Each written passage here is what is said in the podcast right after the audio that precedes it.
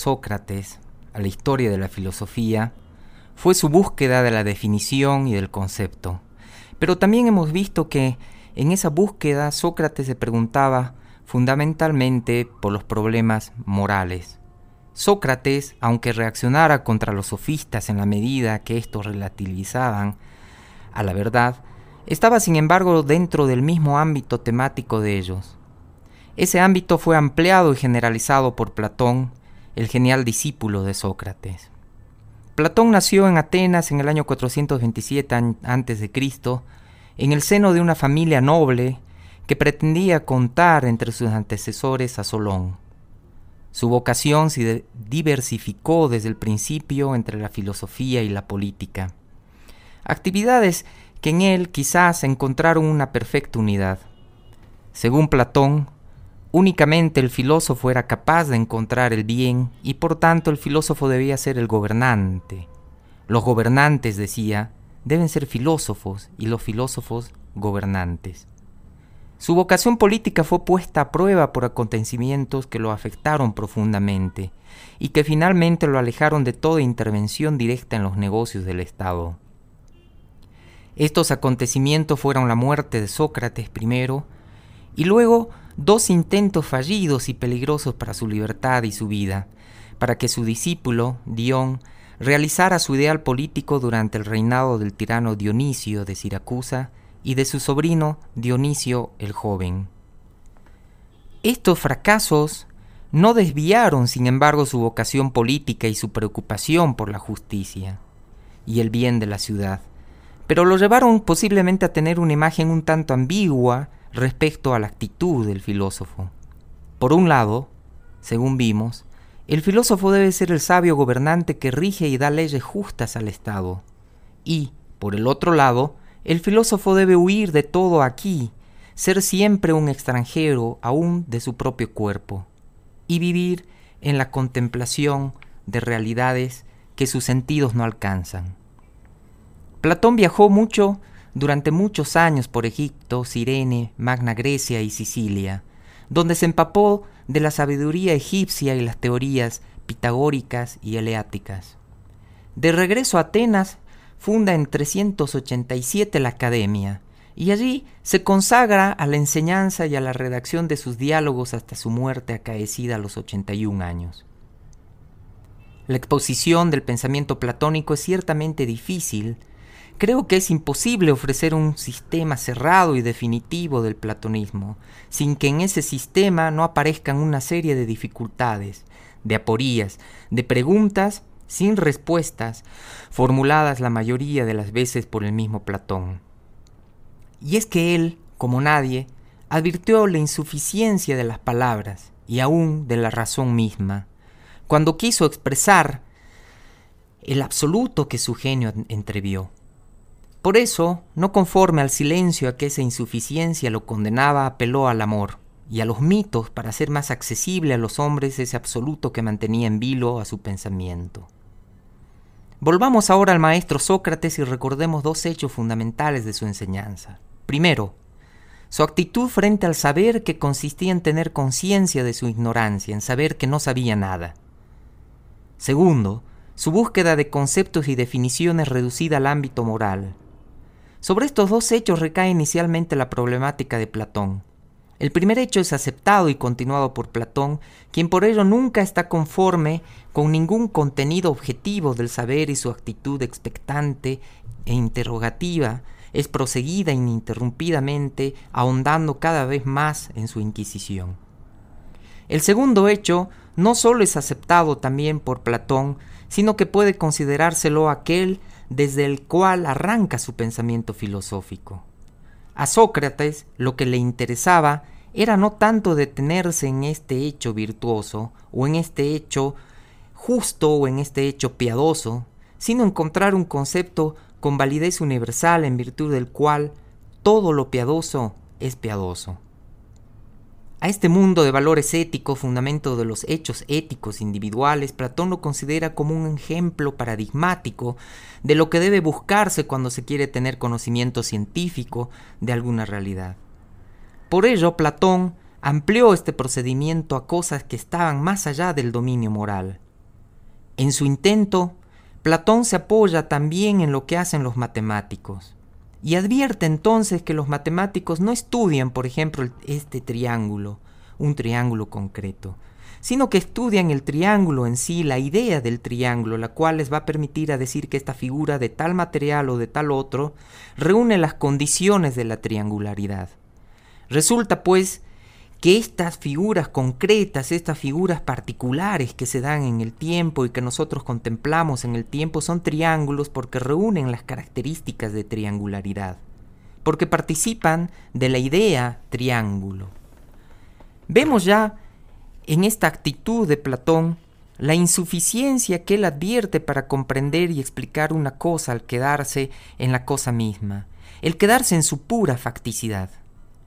Comienza a vislumbrarse pues un desdoblamiento entre la cosa y lo que esa cosa es, entre la cosa y su esencia.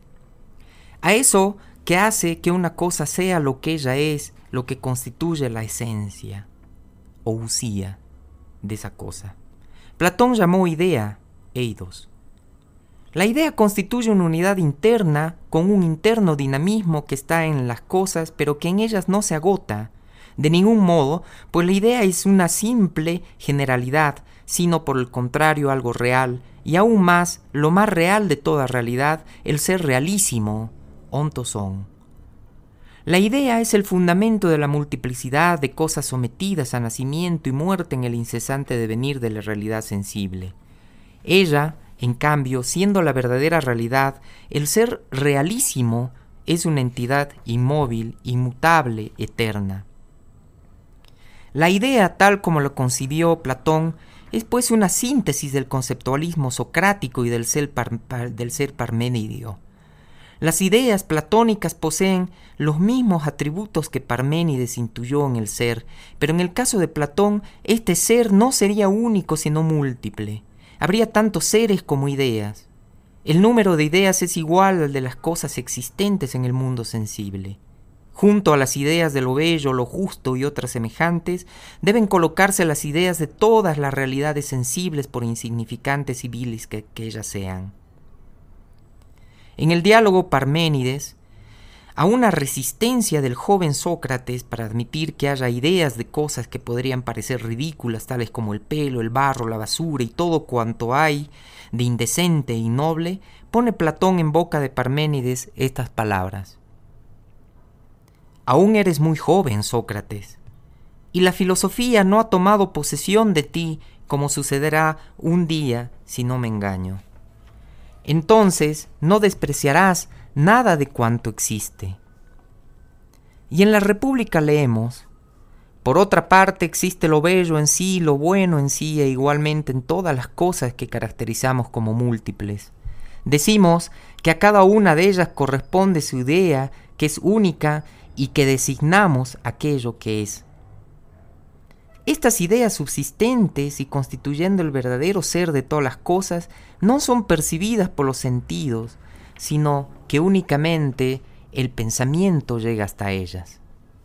En la República nos dice que las cosas son vistas pero no pensadas, y las ideas por el contrario pensadas pero no vistas. Por ello Platón dirá que las ideas están en un mundo superior al físico, que están en un mundo supraceleste para hablar de ese lugar donde moran las ideas. Platón recurre al mito y en Fedro escribe. En cuanto a ese lugar que hay por encima del cielo, jamás hubo poeta de los de aquí que lo celebrara de una manera digna, ni tampoco lo habrá, pero puesto que nos hemos de atrever a decir la verdad, especialmente cuando hablamos de la verdad, He aquí su condición. Es en ese lugar donde reside esa realidad carente de color, de forma, impalpable y visible únicamente para el piloto del alma, el entendimiento. Esa realidad que es de una manera real y constituye el objeto del verdadero conocimiento. De este modo, la realidad aparecería dividida en dos mundos. Uno, el mundo de las ideas subsistentes y eternas, el mundo de la verdadera realidad y por tanto superior, el otro, el mundo que captan nuestros sentidos, el mundo del nacimiento, de la mutación y la muerte. El de las ideas es el mundo fundante, el del devenir es el mundo fundado que en el otro encuentra su fundamento. No debemos, sin embargo, exagerar la oposición de estos dos mundos como si fueran dos lugares geográficos opuestos, como el mismo Platón lo insinúa especialmente a través de su expresión mítica. La oposición de estos dos mundos debemos entenderla más bien como la oposición que hay entre lo perfecto y lo imperfecto, lo real y lo aparente, lo que es fundamento y lo que es fundado, ya que las ideas también están en las cosas, son inmanentes a ellas cuando su realidad no se agote en ese estar en cosas caducas. Más que la oposición que puede haber entre el mundo de ideas y el sensible, debemos considerar pues que la íntima vinculación que hay entre ellos. Esa vinculación fue motivo del hondo meditar de Platón, quien da diversas soluciones diferentes solo en sutiles matices. A veces, Platón habla de participación, metexis, otras de imitación, mímesis, otras de presencia, parusía. En todas ellas, sin embargo, queda resguardado el carácter casual o de fundamento que tienen las ideas respecto a las cosas. Veamos estas palabras del Fedón. Ingenuamente, sin artificio y quizá con demasiada sencillez, considero que lo que hace bella una cosa solo es lo bello, ya se trata de una presencia o de una comunicación o de cualquier otro modo que esto acontezca, pues sobre esto no estoy muy seguro. Únicamente aseguro que es por lo bello que todas las cosas bellas llegan a ser bellas. Y un poco más adelante Platón sostiene, ¿No afirmarías que no conoces otro modo como cada cosa se genere si no es participando de la esencia propia de cada uno en la cual participa? Para explicar cómo se produce la participación del mundo de las ideas en la realidad sensible y deviniente, Platón apela a un mito que narra en el Tímeo. Nos habla entonces de un dios, de un demiurgo, de categoría inferior a las ideas, quien es el encargado de ordenar este mundo que no ha sido creado por ningún dios sino que es eterno. Este demiurgo, puesta su mirada en las ideas, va plasmando e informando ese caos que era el mundo y lo va transformando en algo ordenado, en un cosmos. El orden existente no es producto del azar, sino que la inteligencia rige todo el universo. Y esa inteligencia es la del demiurgo, que va disponiendo todas las partes en bien del todo. Al ir modelando y ordenando las cosas desde la materia y según modelos ideales, el demiurgo los va colocando en un lugar, en un espacio. El espacio, concepto bastante confuso en el platonismo, supone pues la formación y ordenación de cosas, y aún podría decirse es el resultado de esa formación y ordenación. Este Dios de que habla Platón, este demiurgo, difiere mucho, por ejemplo, del Dios del que va a hablar el cristianismo. El Dios del cristianismo en primer lugar es el creador del mundo para los griegos en cambio y por tanto para Platón, el mundo no es creado desde la nada, no es creado ex nihilo, sino que es eterno. En segundo lugar, en el Dios del cristianismo, las ideas están dentro de su mente constituyendo su logo soberbo. En el demiurgo platónico, por el contrario, esas ideas no están en su mente, sino que están fuera de él, frente a él y a esas ideas él debe subordinarse. El conocimiento para Platón va a estar definitivamente vinculado a las ideas en la medida que éstas son el verdadero ser. Conocimiento en sentido estricto, conocimiento como ciencia, epísteme. Solo puede ser el conocimiento de las ideas. Pero ¿de dónde puede venirnos a nosotros el conocimiento de las ideas? Puede originarse de los datos de nuestros sentidos, que solo pueden captar datos contingentes, mudables, caóticos, en definitiva. De ninguna manera. Para Platón el conocimiento era un recordar, una reminiscencia, anamnesis. La reminiscencia es un súbito despertar o actualizar el conocimiento que el alma ya tenía por haber estado en contacto con el mundo de ideas y tenido una intuición de ellas antes de venir a este mundo y caer prisionera de un cuerpo determinado. Cuando tal cosa acontece se produce el olvido y por tanto el no conocimiento.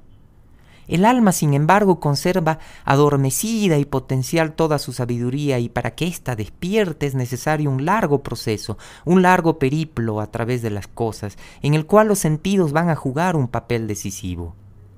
Los sentidos se ponen en contacto con las cosas, pero ese contacto no nos proporciona todavía un auténtico conocimiento, sino que simplemente nos va a ir elevando. Nos va a ir aproximando a la verdadera idea y cuando ésta es de pronto recordada se hace explícito y pleno el conocimiento que ya estaba en nosotros. Veamos esta larga cita del Fedón. Platón dice, Examina bien para ver si estamos de acuerdo. No decimos que hay una cosa a la que llamamos igualdad. No me refiero a la igualdad entre un árbol y otro árbol, entre una piedra y otra piedra, ni de ninguna otra cosa semejante. Hablo de la igualdad, que está fuera de nosotros, de todos estos objetos. ¿Decimos que esta igualdad es algo o que no es nada? Por Zeus decimos que es algo. ¿Sabemos lo que esta igualdad en sí misma es? Ciertamente, le contestan. ¿De dónde hemos sacado este saber? Lo hemos sacado de las cosas que acabamos de mencionar, es decir, al ver árboles, piedras u otras cosas semejantes, o la idea de igualdad no es algo completamente diferente de los objetos iguales. ¿No te parece que es diferente? Examina también esto, las piedras y los árboles que consideramos iguales, ¿no nos parecen a veces iguales y a veces desiguales? Sí, efectivamente, contestan. Resulta pues que las cosas iguales parecen algunas veces iguales, pero la igualdad considerada en sí, ¿te parece desigualdad? Jamás Sócrates, contestan. La igualdad y las cosas iguales no son por tanto una misma cosa, no ciertamente. Además, cuando al ver una cosa tú imaginas otra semejante o de semejante, ¿tiene lugar necesariamente un acto de reminiscencia? Ciertamente. Ahora bien, repuso Sócrates, cuando vemos árboles que son iguales u otras cosas también iguales como acabamos de decir, ¿nos parecen como la igualdad en sí o le falta mucho para que sean iguales a esta igualdad? Les falta mucho. Convenimos pues que cuando alguien ve una cosa y piensa que puede ser igual a otra pero que le falta mucho para ello, porque es menos perfecta, no es preciso que aquel haya conocido antes esa cosa a la que dice que la otra se le parece. Es absolutamente necesario, contestan. Por tanto, es absolutamente necesario que hayamos visto antes esta igualdad para que al ver por primera vez objetos iguales, pensemos que todos tienden a ser iguales como la igualdad misma, aunque sin llegar a serlo. Por consiguiente es preciso que hayamos tenido previamente el conocimiento de la igualdad. Sin duda, contesta Platón. Por consiguiente resulta necesaria que lo hayamos tenido antes de nuestro nacimiento. Así me parece, dice Platón. Si lo hacemos o lo hemos tenido antes de nuestro nacimiento, quiere decir que nosotros ya sabemos antes de nacer no sólo lo que es igual, sino lo mayor, lo menor y demás cosas de esta naturaleza, porque lo que decimos de la igualdad también puede decirse de la belleza, de la bondad, de la justicia, la santidad. En una palabra puede hacerse extensivo a todas las cosas que son y que nosotros mentamos en nuestras preguntas y respuestas. Por tanto, es de toda necesidad que nosotros hayamos tenido conocimientos antes de nacer, ciertamente. Si tras de adquirir estos conocimientos antes de nacer y haberlos perdido con nuestro nacimiento, llegamos a recuperarlos sirviéndonos de nuestros sentidos, lo que llamamos aprender no será recuperar el saber que ya teníamos. Y no será correcto llamar a esto reminiscencia. Con toda razón le contestan. Este largo texto de Platón nos muestra que, según él, el conocimiento no puede originarse en el caótico dato que puede ofrecernos una realidad que constantemente está dejando de ser, que constantemente está deviniendo, como ya lo atestiguó Heráclito. A esta realidad nosotros nos acercamos con un cierto conocimiento que ya previamente poseemos, con un conocimiento innato. Este cierto conocimiento previo es lo que hace posible la búsqueda, ya que ésta sería imposible si se ignorara completamente lo que se busca. El conocimiento es pues una búsqueda de sí mismo y el aprender no es un aumentar conocimientos, sino recuperar los ya poseídos, recordar lo ya conocido. Producido el olvido, la presencia de los sentidos es indispensable, pero estos sentidos por sí mismos solo pueden ofrecernos un objeto deficiente, contradictorio, sin unidad de sentido. Por ello, este objeto se mantendrá ininteligible si no se lo proyecta al conocimiento innato que potencialmente ya poseemos. Platón trata de aclarar esto por medio de una comparación y recuerda que aunque los ojos estén dotados de la facultad de ver y los objetos tengan color, la visión no se produce si no interviene una tercera cosa, la luz. Igualmente sucede cuando los datos sensibles queremos obtener un conocimiento inteligible. En la República dice, comprenderás que lo mismo ocurre con respecto al alma. Cuando pone su atención en un objeto iluminado por la verdad y el ser, comprende y conoce y muestra estar dotada de inteligencia. Por el contrario, cuando atiende algo que está en tinieblas, que nace, se corrompe y muere, no puede verlo con claridad y solo puede tener opiniones continuamente cambiantes. El alma entonces parece privada de conocimiento. Resulta pues que para que el objeto que captan nuestros sentidos pueda ser conocido, necesita estar iluminado por la verdad y el ser, o sea, necesita ser iluminado por la idea que no proviene de la imperialidad sino que es innata a nosotros. Solo viendo un único eidos en la multiplicidad de los fenómenos que acontece, acontece el conocimiento. Conocer, entonces, en sentido auténtico, solo es para Platón conocer la verdadera realidad, el ser. Y el no ser es incognoscible y ni siquiera puede pensarse en él como decía Parménides. De él puede haber ignorancia, Leamos este pasaje de la República. Consideramos cierto cualquiera fuera el punto de vista en que nos coloquemos, que lo que en verdad es puede ser en verdad conocido, y lo que en verdad no es no puede en verdad ser conocido. La realidad sensible en constante mutación no es el ser, ya que éste es inmutable. Pero esta realidad no es un nada, una nada, sino que ella existe y aunque no es ser, ella incesantemente está llegando a ser y dejando de ser. Es un ser en movimiento, una génesis, un devenir. De esta realidad no podremos tener conocimiento porque no es ser, pero tampoco ignorancia porque no es no ser. De ella solo podemos tener una opinión, doxa. A continuación de las palabras anteriores, agrega Platón. Perfectamente, y si hubiera algo que fuera y no fuera al mismo tiempo, ¿no debería ocupar un lugar intermedio entre lo que puramente es y lo que no es en absoluto? Sin duda, contestan. Resulta pues que si hay conocimiento de lo que es e ignorancia de lo que no es, para aquello, en caso de darse que ocupa un lugar intermedio entre lo que es y lo que no es, ¿no habría igualmente algo intermedio entre el conocimiento y la ignorancia?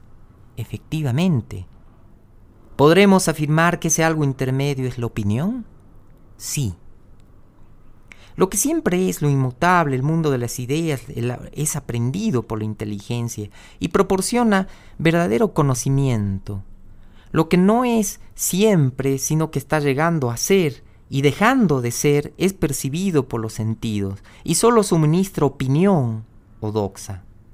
Así lo dice Platón en este pasaje del Tímeo. Creo que hay que distinguir ante aquello, aquello que siempre es y no ha tenido origen de aquello que nunca es, pero que siempre se está haciendo. Lo primero es aprendido por el alma con la inteligencia, lo segundo aquello que es percibido por los sentidos con opinión, porque nunca verdaderamente sino que nace y perece. Platón divide pues al conocimiento en dos grandes grupos, uno referido al ámbito sensible, el otro al intelectual. El primero, el mundo del ámbito sensible, no puede considerarse un verdadero conocimiento científico, sino solo una opinión o doxa. El saber del intelecto sí nos da, en cambio, un auténtico saber científico, epísteme. La doxa u opinión se refiere a dos tipos de cosas. Uno, a las simples imágenes o sombras de las cuales solo puede haber una conjetura, eicaesía, el otro a los objetos materiales que son captados por la sensibilidad. La captación sensible de ellos es considerada ajena a toda demostración y evidente en sí misma. No podemos, por ejemplo, demostrar que esta pared es blanca sino únicamente dar fe en lo que nuestros sentidos captan. De estas cosas tenemos, pues, fe, pistis. El verdadero conocimiento o pisteme tiene su ámbito de validez no en el mundo sensible, en el mundo del devenir, sino en aquel que es fundamento de este mundo, o sea, el de las ideas. Y este conocimiento muestra para Platón dos aspectos. Uno es aquel en que la razón, en busca de lo inteligible, va moviéndose para llevar a una conclusión a través de imágenes. Es el conocimiento de la razón discursiva, dianoia.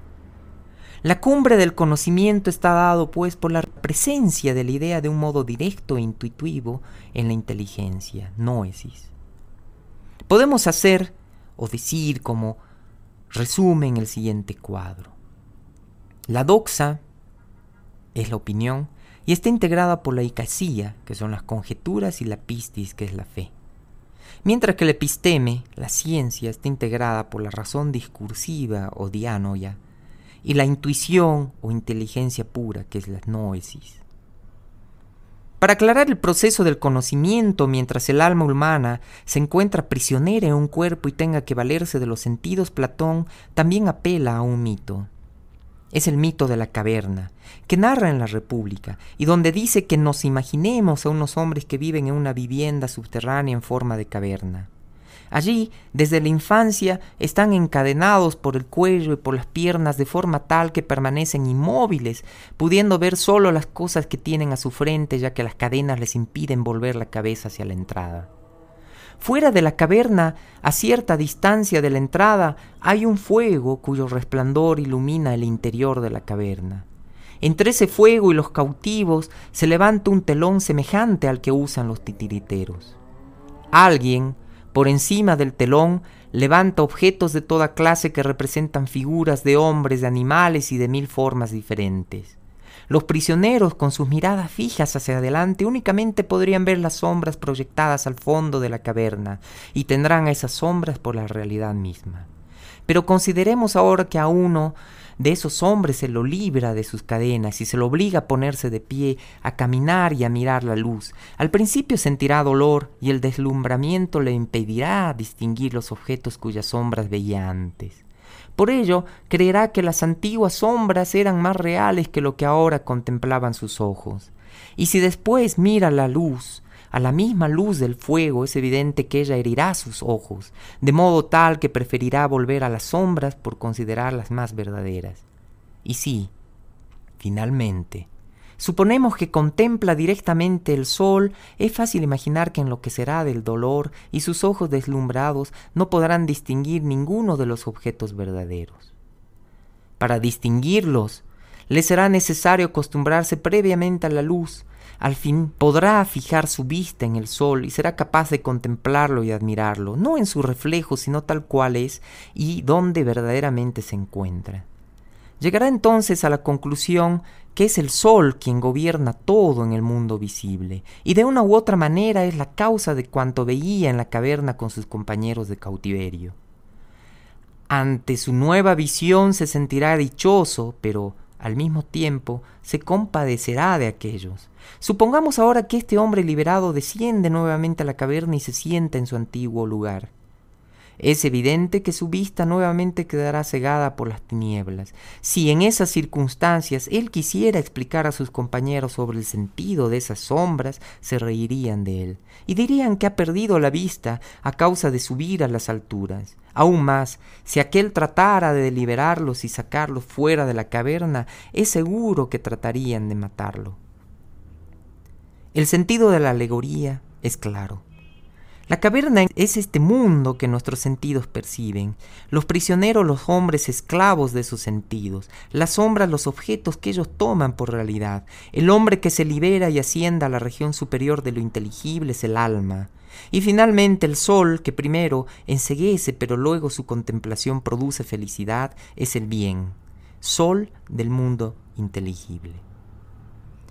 En los límites del mundo inteligible, escribe Platón, está la idea del bien que es vista con dificultad, pero que al verla llegamos a la conclusión de que es la causa absoluta de cuanto existe de recto y de bueno que crea la luz en el mundo visible y es el astro que la propaga, que en el mundo inteligible engendra y proporciona la verdad y la inteligencia, y que por ello debemos tener fija nuestra mirada en esa idea para conducirnos sabiamente, ya sea en la vida privada o en la pública. Resulta entonces que las ideas que eran la causa de todas las cosas del mundo sensible tienen a su vez ellas un fundamento, principio, que es el bien, que, por ello, es fundamento de las ideas y de todo lo existente. El preguntar de Platón no se detiene pues en ese mundo de esencias o ideas que ya era un fundamento, sino que sigue interrogándose si esa multiplicidad de esencias no tienen a su vez un fundamento. Siendo el bien el fundamento de las esencias, el bien no puede ser una esencia, sino que está más allá de toda esencia.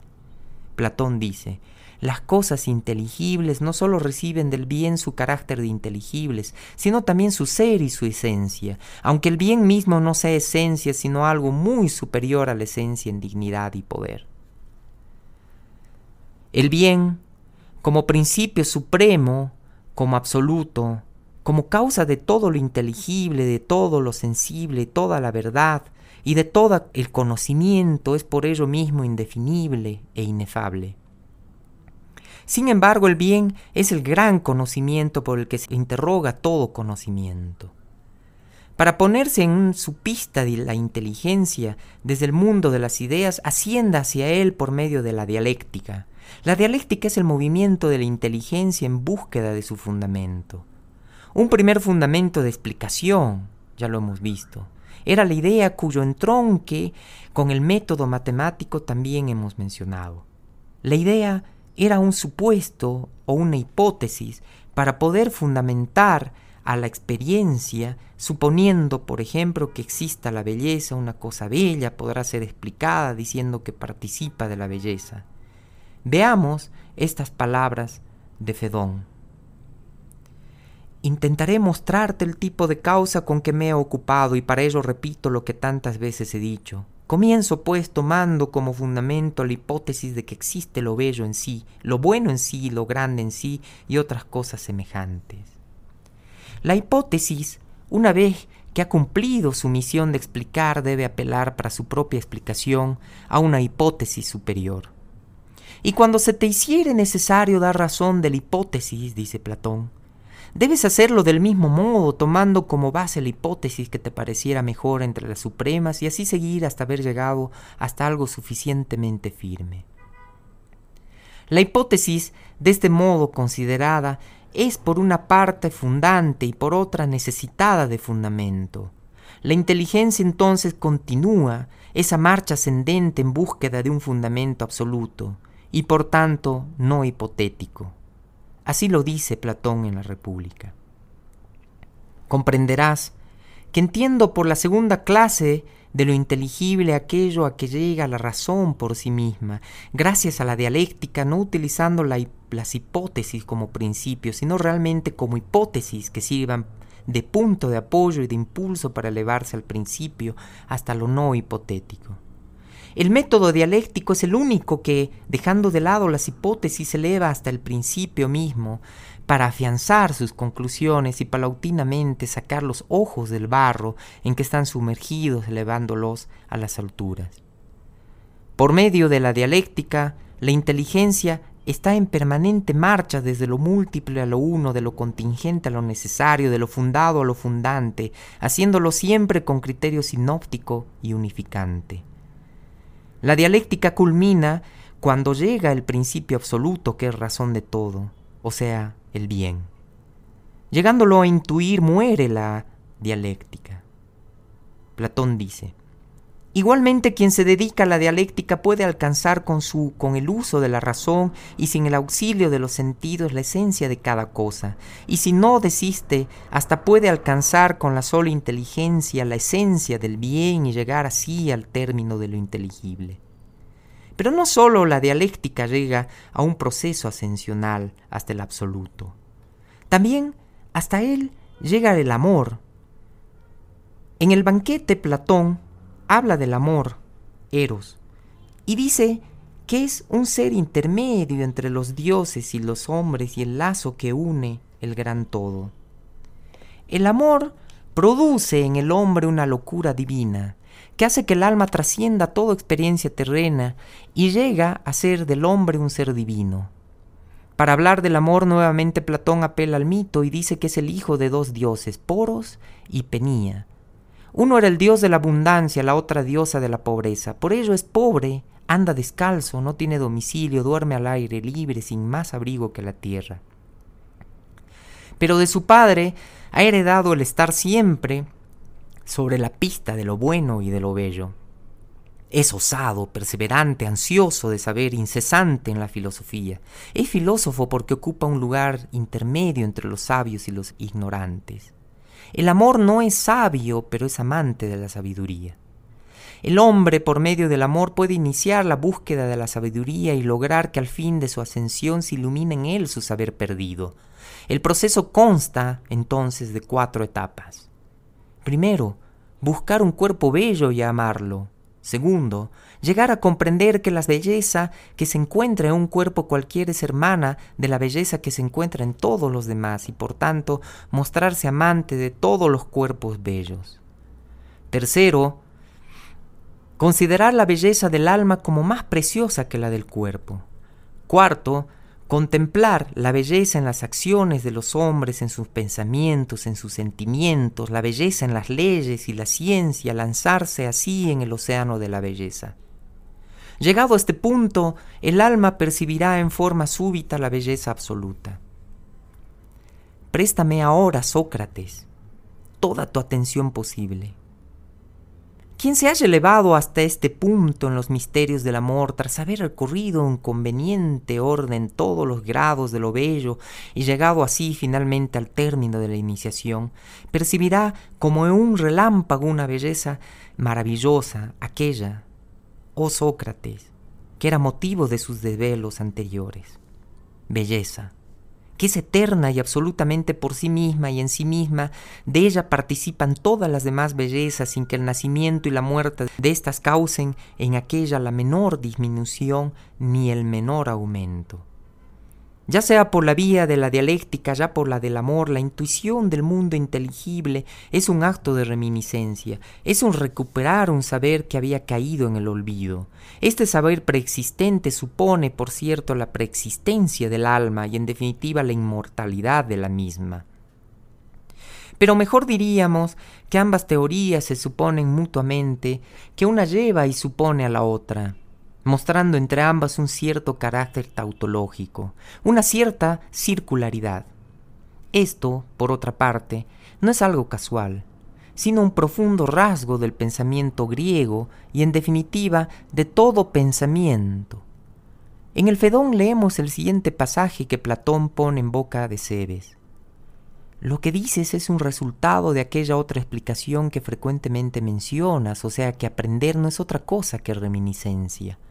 Si este principio es verdadero, resulta necesario que hayamos aprendido en otro tiempo las cosas de que nos acordamos en este.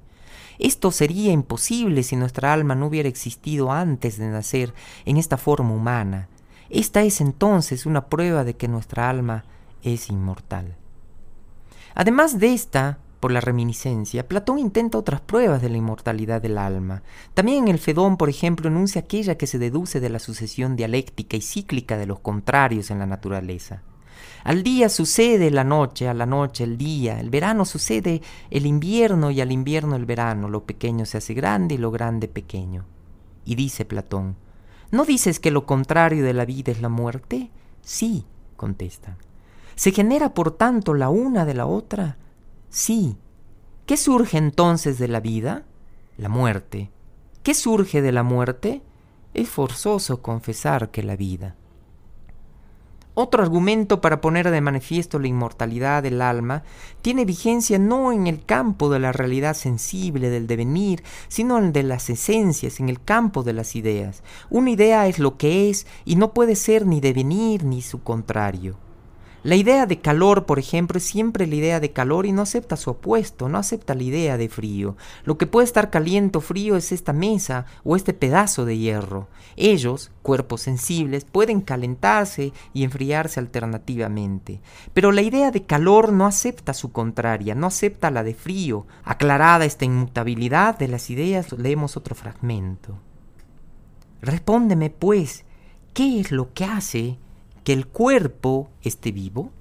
Y contestan, el alma. ¿Sucede así siempre? Por cierto, en tal caso, Cuando el alma toma posesión de algo, ¿lleva siempre consigo la vida? Sí. ¿Hay algo contrario a la vida o no? Sí, algo hay. ¿Qué? La muerte.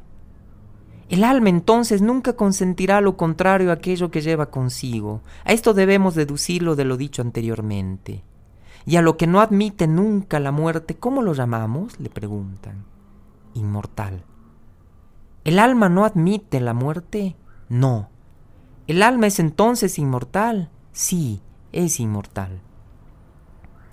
Sin embargo, estos argumentos más que demostraciones son explicitaciones de algo que estaba implícito en la conciencia griega. Y ese algo que estaba implícito en la conciencia griega era el sentimiento de eternidad. Ustedes saben, ya lo hemos repetido en varias oportunidades, que para los griegos el mundo no era creado por Dios, no era creado por los dioses, sino que era eterno. La idea de creación desde la nada no es de origen griego, sino bíblico. Al ser entonces eterno el mundo para los griegos, todas las cosas del mundo también lo eran. Por ello los griegos se sentían eternos. Ese es el trasfondo de la conciencia griega y aquellos argumentos más que demostrar una inmortalidad tratan simplemente de mostrar, tratan de explicitar y confirmar lo que en el fondo no necesita demostración, porque los griegos vivían con la conciencia de la eternidad. El trasfondo de la conciencia griega, en definitiva, estaba asignado por la presencia del ser, por la eternidad del ser y la eternidad de todos los momentos en que el ser iba deviniendo y porque este ser estaba presente en su conciencia. A los griegos nunca se les ocurrió demostrarlo. Parménides, contra quien en el fondo ningún filósofo griego cometió parricidio, no realizó ningún esfuerzo por probar al ser. Sí realizó en cambio un verdadero esfuerzo de gigante para mostrarlo y para mostrar cuáles eran sus características. La filosofía platónica de ningún modo puede considerarse un sistema cerrado y dogmático en el cual la discusión interna no tenga cabida. Todo lo contrario. El pensamiento de Platón muestra un incesante dinamismo y permanece alerta ante las dificultades que en su desarrollo él mismo ha ido encontrando y produciendo. En ese permanente y silencioso diálogo consigo mismo que es su pensamiento, Platón se ha enfrentado con esas dificultades, las ha criticado y ha tratado de superarlas. Ello puede advertirse especialmente en sus diálogos de Tetes, Parménides y Sofista. Por cierto, ahora no podemos detenernos en todos los profundos y sutiles desarrollos que él lleva a cabo en esos diálogos. Señalaremos únicamente ciertos reajustes realizados, por supuesto que con mano maestra, frente al ser y a la relación del ser con los entes. Aclaremos previamente que para Platón el ser se identifica con el bien. Así, por ejemplo, en un pasaje de la República habla de la filosofía como un camino que imprime al alma un movimiento que la eleva, desde el día de las tinieblas hasta el día verdadero, es decir, hasta el ser. Un poco antes de estas palabras, habla de la contemplación del ser y lo más luminoso del ser, a lo que hemos llamado el bien. Ser y bien son, pues, una misma realidad, y el bien solo sería lo más luminoso de algo por sí luminoso. La idea de bien ofrece para nosotros la dificultad que está comprometida con una cierta interpretación a lo largo de la historia del Occidente. En cambio, con la palabra ser no pasa eso. El ser, como fundamento de las cosas, tiene la ventaja de presentarnos algo previo a toda interpretación, algo totalmente desmitologizado. Nosotros decimos que esta mesa es, o sea, predicamos el ser de ella. Decimos que el hombre es, que la piedra es, que el animal es, que el sol es, que el universo es. Decimos en sumo que todo es ser, que el ser es todo y hasta ahora no hay ningún compromiso de cómo puede interpretarse posteriormente ese ser. En cambio, si al fundamento lo llamo, por ejemplo, espíritu, ya hay una interpretación. Si lo llamo Dios, también hay una interpretación. Si lo llamo materia, también. Si lo llamo voluntad, también. En cambio, si al fundamento lo llamo ser, lo descarno de toda interpretación, lo desmitologizo, y solo queda el fundamento en su pureza de ser fundamento. Volvamos ahora a Platón. El problema se plantea cuando se intenta dar razón de la relación que hay en la supuesta división de la realidad en dos mundos, el de la realidad sensible y el de las ideas, o sea, del verdadero ser. Le preocupa, pues, la relación que hay entre el ser y el devenir, el uno y los múltiples, la idea y las cosas, lo inmóvil y lo móvil, la eternidad y el tiempo. Ya hemos visto que esa relación es la de participación. Pero la explicación por la participación parece totalmente imposible si mantenemos la división de los dos mundos como dos lugares distintos geográficamente opuestos. A la participación la podemos entender, dice el Parménides, como total o parcial, y en los dos casos es absurda. Si la entendemos como total es porque pensamos que toda la idea se encuentra toda en una diversidad de cosas, y la idea ya no sería una, sería múltiple. Si a la participación la entendemos como parcial, ello supondría que cada cosa participa de una parte de la idea y ésta quedaría dividida en tantas partes cuantas cosas hubiera. Quizá entonces la dificultad radica en la posición de los dos mundos, en considerar por un lado a lo uno, a lo inmutable, a lo que verdaderamente es ser, y por el otro a lo múltiple, a lo que está en movimiento, al devenir. Y es sobre este punto, justamente, sobre el cual Platón lanza una implacable e impecable autocrítica. Comencemos advirtiendo que si el mundo del devenir no es el ser puro, tampoco es el no ser absoluto.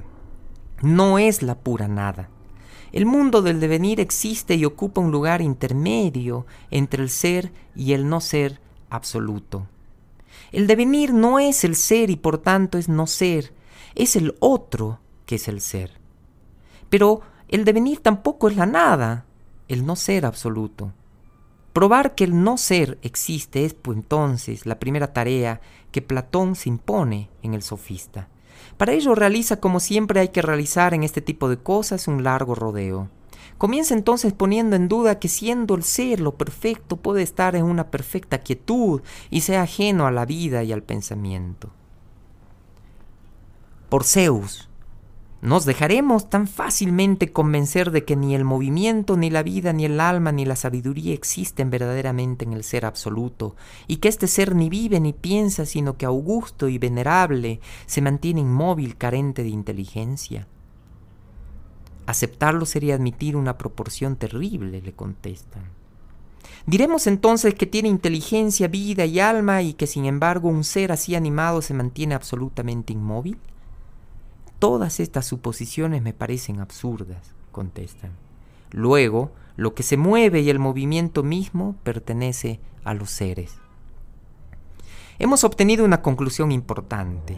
Al ser no le pertenece solo la quietud, como sostenía Parménides, sino también el movimiento. Pero la quietud y el movimiento son cosas contrarias, son géneros distintos que entre sí no se comunican. Sin embargo, aun permaneciendo contrarios, ellos tienen en común al ser, ya que al ser pertenece la quietud y el movimiento. Ambos, incomunicables entre sí, participan del ser, ya que la quietud es y también el movimiento es. Estamos en presencia de tres géneros supremos, el ser, el movimiento y la quietud, con la característica que cada uno de ellos es lo mismo de sí mismo y el otro de los demás. Lo mismo y lo otro son dos nuevos géneros con el cual el número de los géneros supremos asciende a cinco.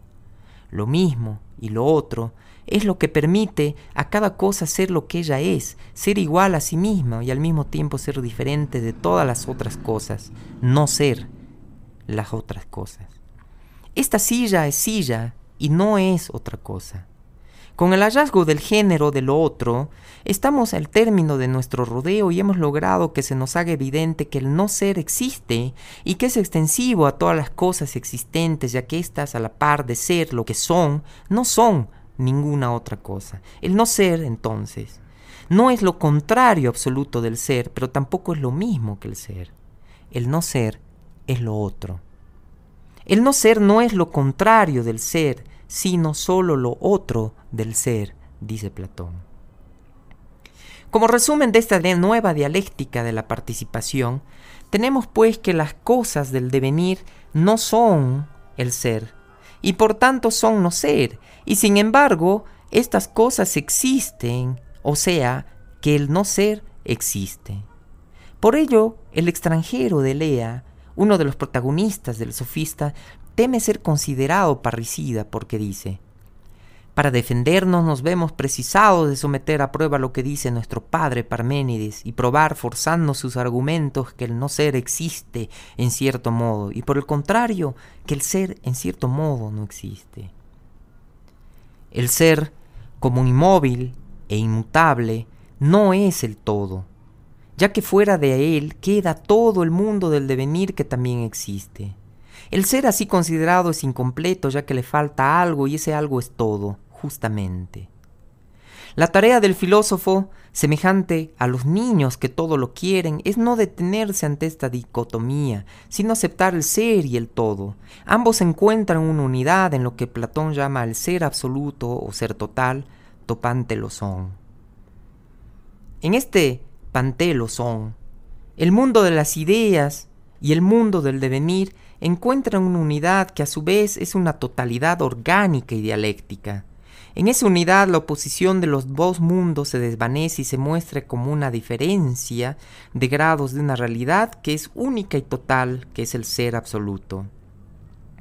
El ser, así considerado, es la realidad última que pensó Platón y que ya había pensado Parménides. A este nivel sigue siendo absolutamente verdadero que el ser es, y que es imposible que no sea, y que la nada no existe.